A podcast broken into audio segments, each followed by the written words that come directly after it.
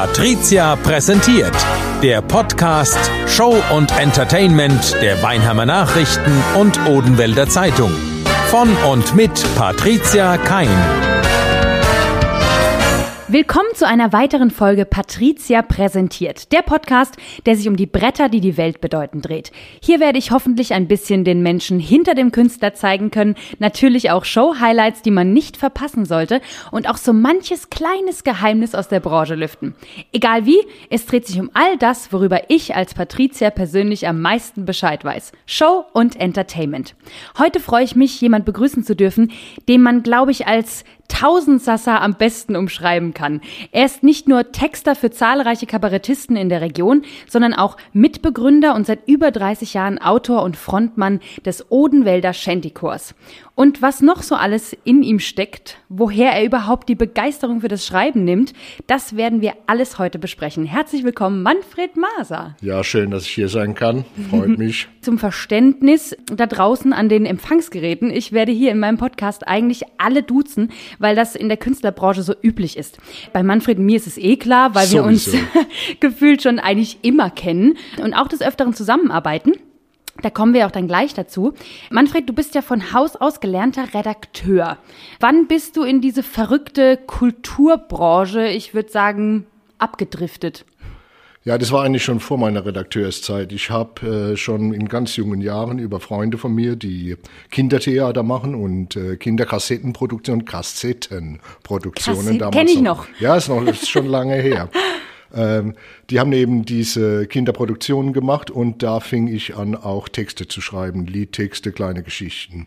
Und es blieb die ganze Zeit bei allen anderen Sachen, die ich gemacht habe, aber bei der Redakteursausbildung blieb das immer eine Nebenbeschäftigung.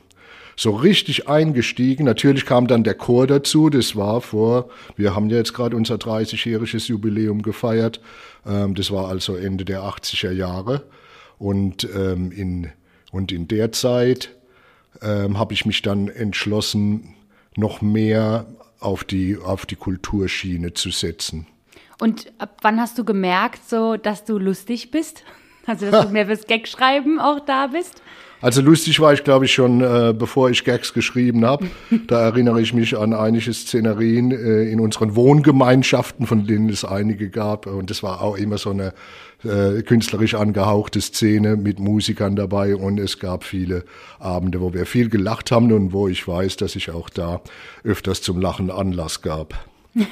Also war das so ein bisschen die Kombination wie Westernhagen, Walkes und Lindenberg. Das war doch auch so dieses, dieses Trio. Ah, von den WGs hier. Ja, das kann man, das kann man sagen. Also erstaunlicherweise haben sich alle, die damals, fast alle, die damals, wir haben in Leutershausen gewohnt, mhm. äh, auch in einer großen Wohngemeinschaft, und fast jeder von denen ist selbstständiger Künstler geworden oder geblieben. Ach, krass. Ja, ja, in, in den verschiedensten Bereichen. Da sind Kabarettisten dabei, da sind Musiker dabei, da ist der in dieser, in dieser WG-Szenerie waren Leute wie der, wie der Pitt Eppel, wie der Pitt Baumgartner, mhm. äh, der jetzt das, die, mit Diefers sehr erfolgreich ist. Ja. War der Hartmut Höfele dabei, der heute noch äh, viel Kindertheater und Kinderproduktionen macht der Günter Gack Geisinger, mit dem ich dann auch im Chor zusammengearbeitet habe und der ja auch als Musiker unterwegs ist. Ja. Also da, da haben sich da haben sich die Wege, die, die Wege sind da ganz klar in eine, in, in die künstlerische Richtung gegangen. Und äh, es war auch klar, dass es eben nicht in den, in den angestellten Acht-Stunden-Job geht. Ja, ja das, das äh, ebnet sich ja schon irgendwie früh, dass man merkt, ah, ich glaube, man macht doch ein bisschen was anderes als so ein 9-to-5-Job in ja, irgendeiner Form. Ja. Also das war, das war eigentlich schon in jungen Jahren klar. Aber in der Redaktion war es damals, war das da eher ein 9-to-5-Job und du bist dann da ausgebrochen oder war das da das auch schon dann, so ein bisschen? Ja, es waren zwei Jahre äh, die Redakteursausbildung. Ich mhm. habe zuvor schon als freier Mitarbeiter gearbeitet bei der Rheiniger Zeitung und wie das in den Zeitungen so üblich ist, äh, äh, den festen Job kriegt man dann bei der Konkurrenz, weil die kennen einem, die, denen begegnet man auf den Terminen. Ah. Und so äh, kam ich dann zu den Weinheimer Nachrichten und habe hier meine Redakteursausbildung gemacht und teilweise auch beim Mannheimer Morgen. Bin aber danach auch sofort wieder äh, in das freie Genre gegangen, also habe sofort wieder frei gearbeitet. Okay. Und das waren eigentlich, ja, das war mein einziger 9-to-5-Job, wobei in der Zeitung ist es ja eher so ein 10 zu 5 Job. Das ist, kommt uns ja auch als Künstler immer sehr, sehr, sehr gelegen tatsächlich. Du bist ja auch als Professor Netwar in der ganzen Region unterwegs und schreibst deine eigenen Programme.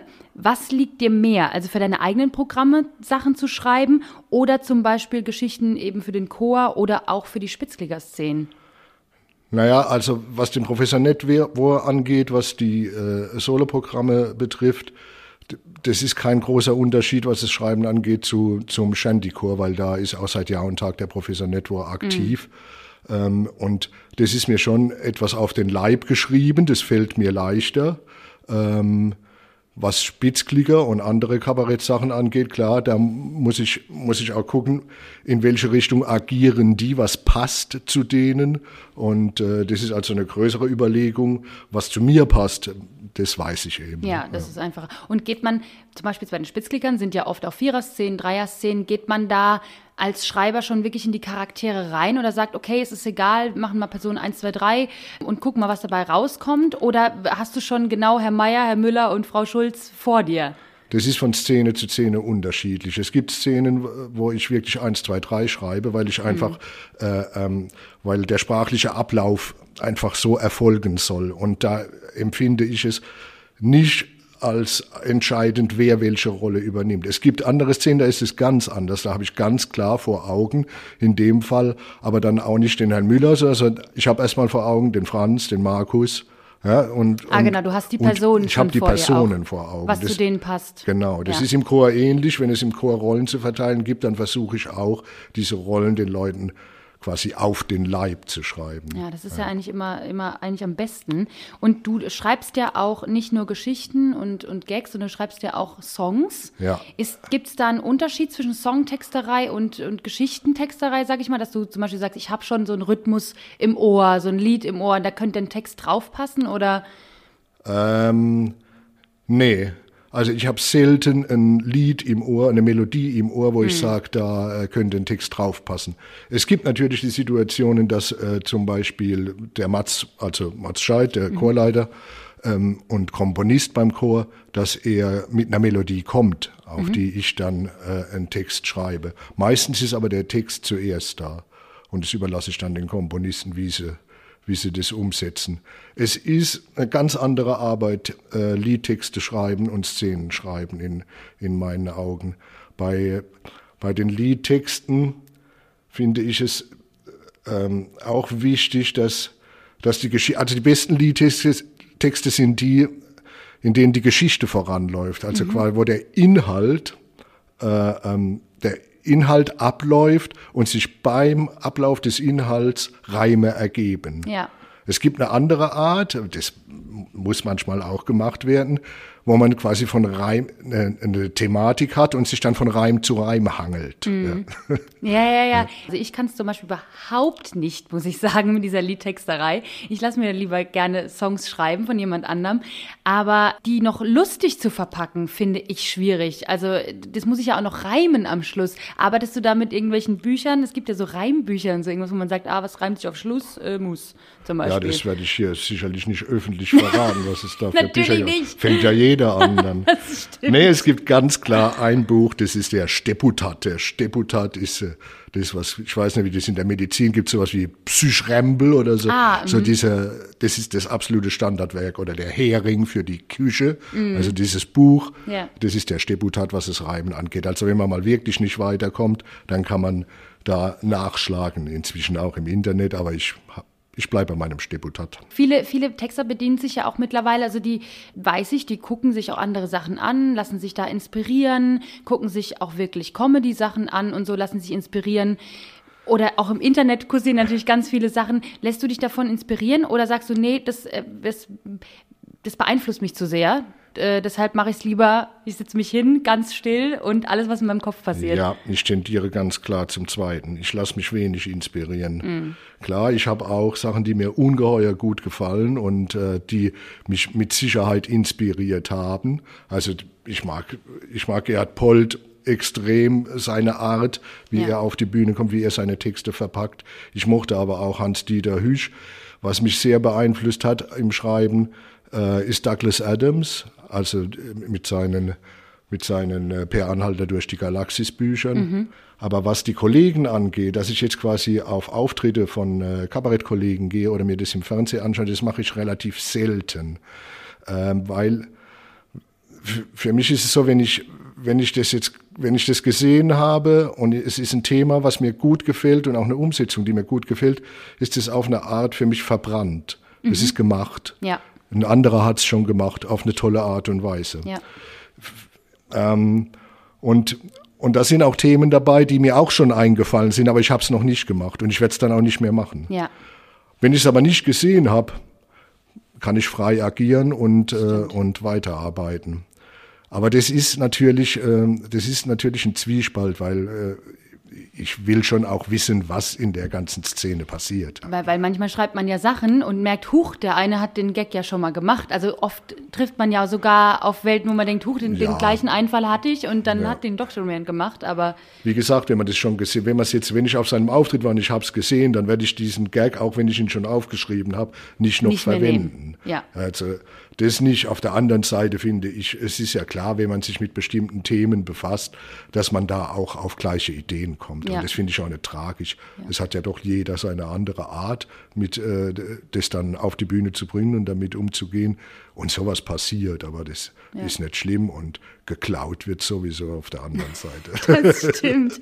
Ich persönlich lehne mich ja immer ein bisschen weit aus dem Fenster, wenn ich sage, dass Comedy, wie ich persönlich einfach finde, ist eine subjektive Meinung, das schwerste Fach überhaupt finde. Weil ich finde, Leute zum Lachen zu bringen, ist für mich das Schwierigste überhaupt. Die meisten fragen doch immer so Sachen wie, wie ist Ihnen dann das eingefallen? Und ich frage dich jetzt auch, wie, wie, wie kommt es dazu? Wie entdeckst du die Gags? Also wie kommen dir solche genialen, lustigen Ideen? Ja, was da eine unbedingte Voraussetzung ist, ist ein unsteter Lebenswandel. Das nee, das war jetzt. ähm, äh, wie kommen mir solche Ideen? Also ich normalerweise, wenn ich diese Frage gestellt kriege, und ich habe diese Frage auch natürlich schon oft gestellt gekriegt, sage ich, ja, Sie kommen ja auch auf komische Ideen. Die Leute kommen, alle Leute kommen irgendwie auf komische Ideen. Ja. Äh, Sie fahren, sie wollen irgendwie nach Mallorca zum Ballermann fahren. Das finde ich eine komische Idee. Also wie kommt man auf so eine komische Idee? Ähm, aber um es, um es mal ein bisschen professioneller äh, zu beantworten, die professionellen Ideen entstehen wenig so, wie es, wie man sich wunschgemäß vorstellt, auch beim Publikum.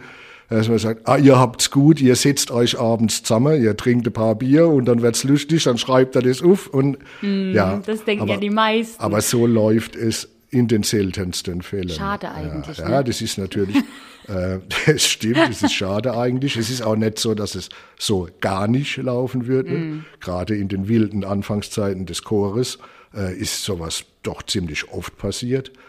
Aber äh, die meisten Sachen entstehen am Schreibtisch.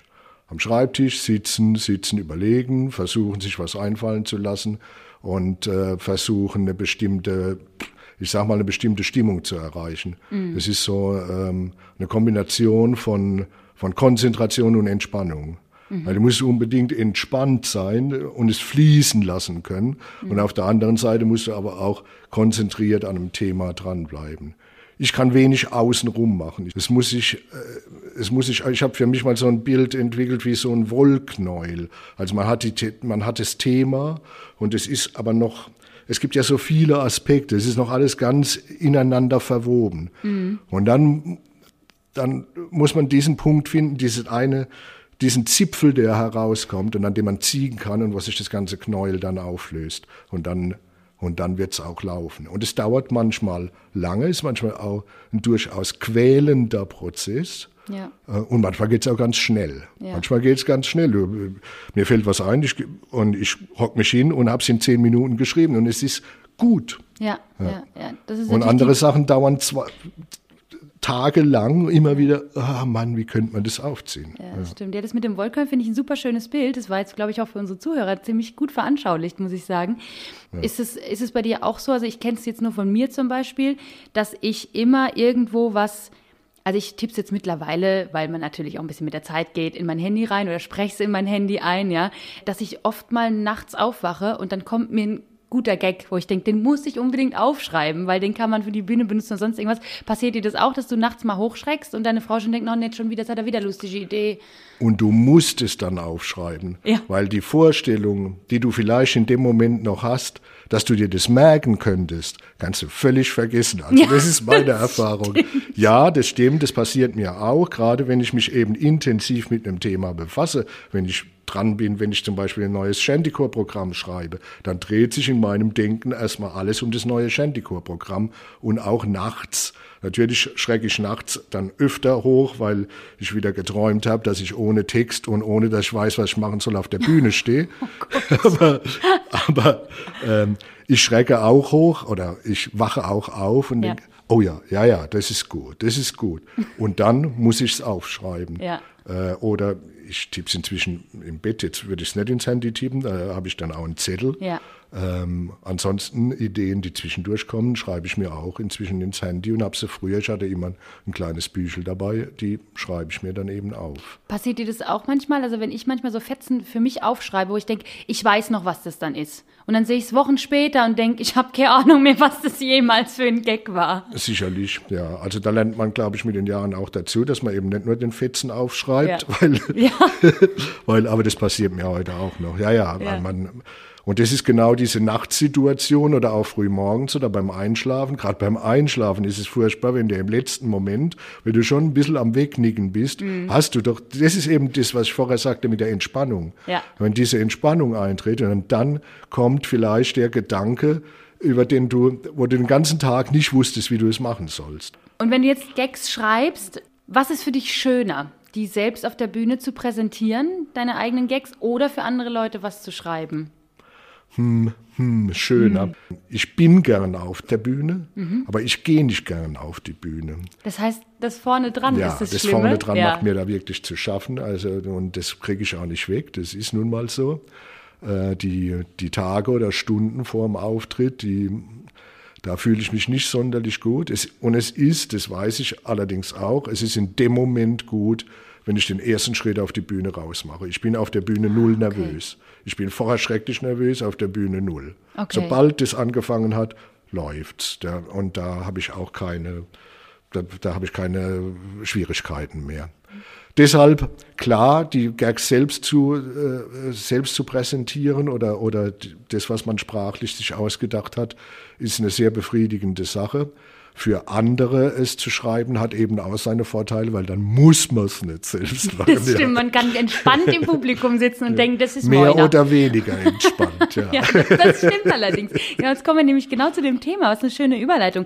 Also ich nämlich als, als Teil der, des Regisseurinnen-Team der Spitzklicker und auch als Regisseurin für meinen Papa Franz Kein, habe ich ja immer ganz viel mit deinen Texten auch zu tun. Und ich frage mich natürlich auch immer, wie bringe ich den Text auf die Bühne? Und manchmal ist es einfacher, manchmal ist es äh, schwi- schwieriger. Und manchmal fragt man sich auch, was wollte mir der Autor jetzt damit sagen? Also zum Glück haben wir dann auch ein Verhältnis, wo Ja. wir drüber reden können. Ne? Ja. Das ist ja manchmal, hat man Sachen im Kopf oder du hast Sachen im Kopf und ähm, ich lese es dann und denk okay, ich weiß jetzt gar nicht, was damit und dann klärt man es und dann ist es, dann ist es super. Aber gibt's auch manchmal Sachen, wo du Texte geschrieben hast und dann waren die urplötzlich ganz anders am Schluss. Also könntest du jetzt ein Veto einlegen bei manchen Leuten und sagen, oh, warte mal, das war aber anders gemeint, das äh, war so gar nicht äh, eigentlich gedacht und so möchte ich auch nicht, dass das gespielt Ja. wird. Nee, sowas ist bisher nicht passiert. Es gab schon bei den Spielsklickern im Lauf der vielen, vielen Jahren und der vielen, Mhm. vielen Szenen, gab es natürlich Sze- Szenen, wo ich auch im, äh, bei der Premiere da saß und gedacht habe, ja, Moment Was mal. ist denn das? Ja, ja, das so hatte ich mir das nicht vorgestellt. Natürlich gibt's das, ja. Ja, klar. Ähm, aber, aber nicht in so einem Maß, dass ich jetzt gesagt hätte, ich will nicht, dass das so gespielt wird. Okay. Das ist bisher nicht passiert. Okay, weil ich kenne es nur vom Theater, weil es oft so ist, dass man ja Texte kürzt oder umschreibt oder so. Da hat man ja aber keinen direkten Draht meistens zu den Autoren. Und da ist auch schon öfter passiert, dass der Verlag vorbeigekommen ist und gesagt hat, nee, ab morgen spielt ihr das nicht mehr, weil das nämlich nicht so da war Mhm, oder nicht so gedacht war vom Autor. Wenn ich, wenn ich finde, das ist jetzt nicht so gut, dann muss ich ja auch nicht sagen, dass es von mir war. Das stimmt. Wenn man dich dann nicht mehr sieht, dann weiß man Bescheid. ich meine, ich weiß ja jetzt zum Beispiel, wie es bei den Spitzligern abläuft mit der Textarbeit, aber unsere Zuhörer natürlich nicht. Ähm, wenn du jetzt eine Anfrage bekommst, eben von den Spitzklickern zum Beispiel für Texte, liefern die dann Inhalte mit, dass sie sagen, mach mal zum Beispiel was über E-Bikes, das finde ich gut, oder sagen die, mach mal einfach irgendein Thema, egal was es ist, und was ist für dich einfacher, dir einfach zu sagen, schreibe mal, oder wir hätten gern zu dem und dem Thema was? Also meistens ist es äh, erstmal die freie Themenauswahl. Mhm. Äh, es läuft ja in der Regel so ab, dass wir uns relativ früh im Jahr, also wenn im, äh, dann im, im äh, Winter die Premiere ist, dann treffen wir uns im Sommer und mhm. dann bringe ich erstmal Textideen mit, Themenideen mit. Natürlich gibt es auch, äh, die anderen haben auch Ideen und bringen die mit ein und mhm. sagen zum Teil dann auch, das wäre ein Thema für dich, Manfred. Also mhm. weil die mich ja inzwischen auch kennen. Ja. Und äh, mache ich natürlich auch gerne, wenn ich sage, wenn ich für mich sage, ja, stimmt, das ist ein Thema für mich. Und wenn mhm. nicht, muss ich sagen, nee, komm, äh, vielleicht mhm. besser, wenn du das schreibst, weißt du. Ähm, aber äh, in der Regel bringe ich erstmal auch gerade E-Bike, das ist ja jetzt mhm. eine ganz aktuelle Sache, da habe ich die Idee, dass man da was drüber machen könnte. Mhm. Und dann schlage ich das vor. Mhm. Und wenn äh, die Spitzklicker sagen, ja, das Thema können wir uns auch gut vorstellen, dann gehe ich auch an die Ausarbeitung. Ja. ja. und du schreibst ja jetzt auch nicht nur für die Spitzliga oder für meinen Papa, du schreibst ja auch für andere Kabarettisten ja. aus der Region, um mal ein paar zu nennen. Für den Markus Weber schreibst du, glaube mhm. ich, noch. Für Daniel Helfrich schreibst mhm. du, glaube ich, auch Texte. Da ist natürlich dann auch nochmal ein Unterschied, weil Daniel zum Beispiel macht ja auch, also wir kennen uns auch, also macht ja eigentlich fast nur Klavierkabarett. Das heißt, das beschränkt sich eher auf Songs wahrscheinlich ja. beim Daniel. Genau. Und äh, Markus macht ja ganz viel, äh, auch die Sprache und die sprachliche Sachen äh, her gesehen. Ist ja nochmal eine ganz andere Form von also alle sind sehr, sehr unterschiedlich. Das ist ja auch schön für dich, die Abwechslung. Das ist auf alle Fälle schön. Ähm, gar keine Frage. Dass das, ähm, das sind einfach verschiedene Herausforderungen.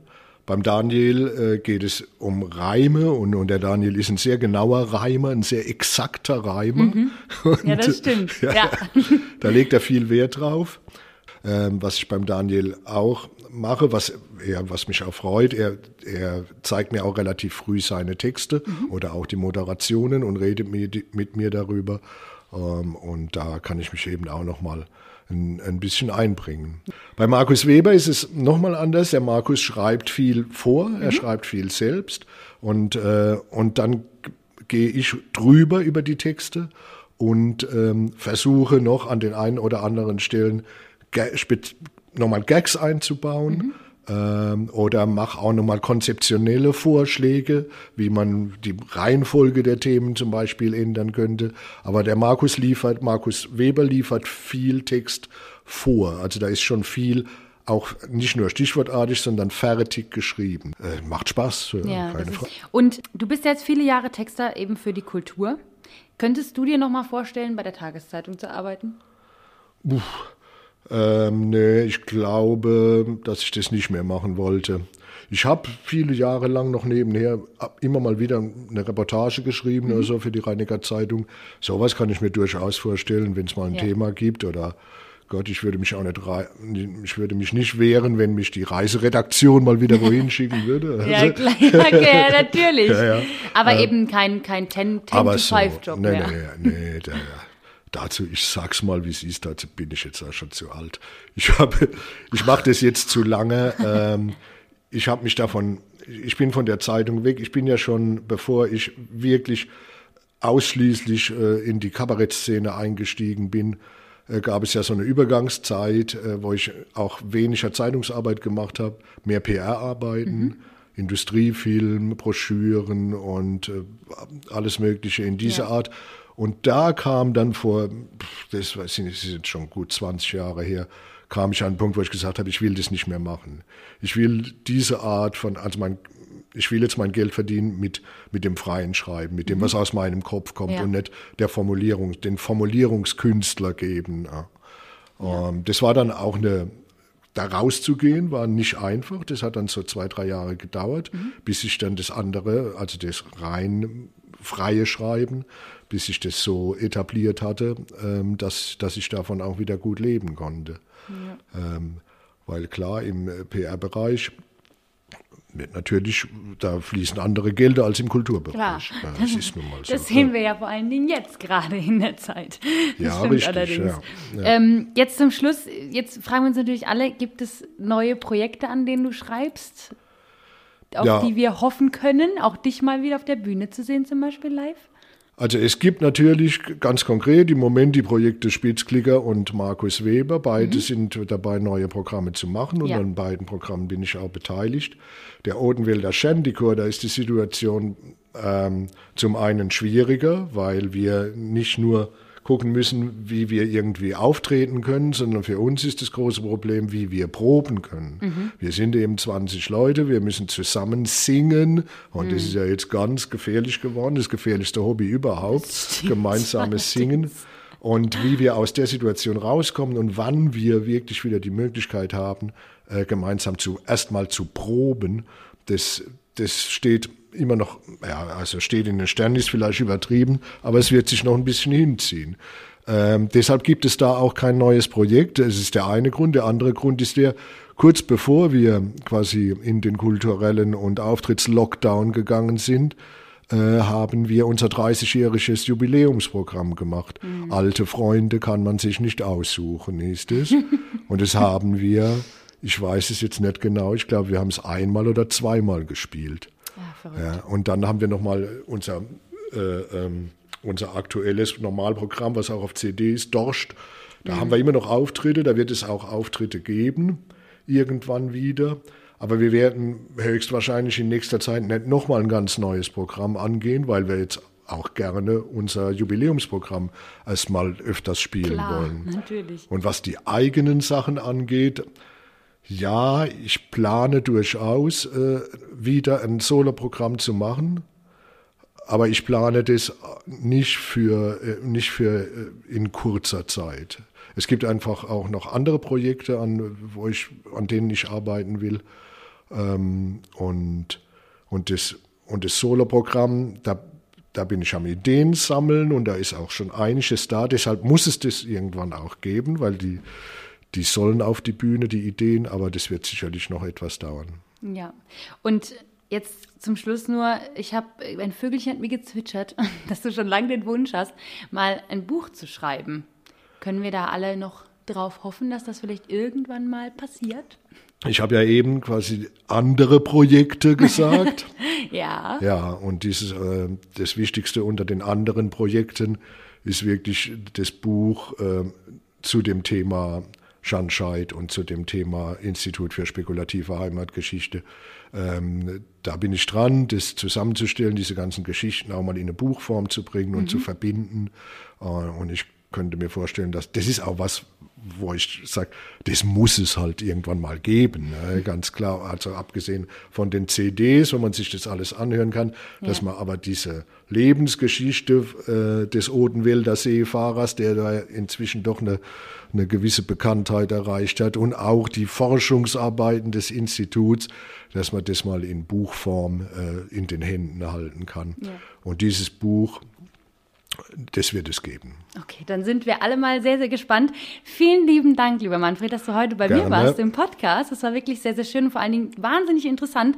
Und an alle Zuhörer da draußen, achtet einfach mal darauf beim Buchkauf in den nächsten 1, 2, 3, 4 Jahren, ob ihr ein Buch findet, wo groß Manfred Maser draufsteht. Und achtet vor allen Dingen mal drauf, wenn ihr bei den nächsten Kabarettvorstellungen seid, ob irgendwo im Kleingedruckten steht Texte Manfred Maser. Dann wisst ihr genau, wer derjenige war. Das war Patricia präsentiert und eins kann ich versprechen. Ich freue mich jetzt schon auf die nächste Folge. Patricia präsentiert. Der Podcast Show und Entertainment der Weinheimer Nachrichten und Odenwälder Zeitung. Von und mit Patricia Kein.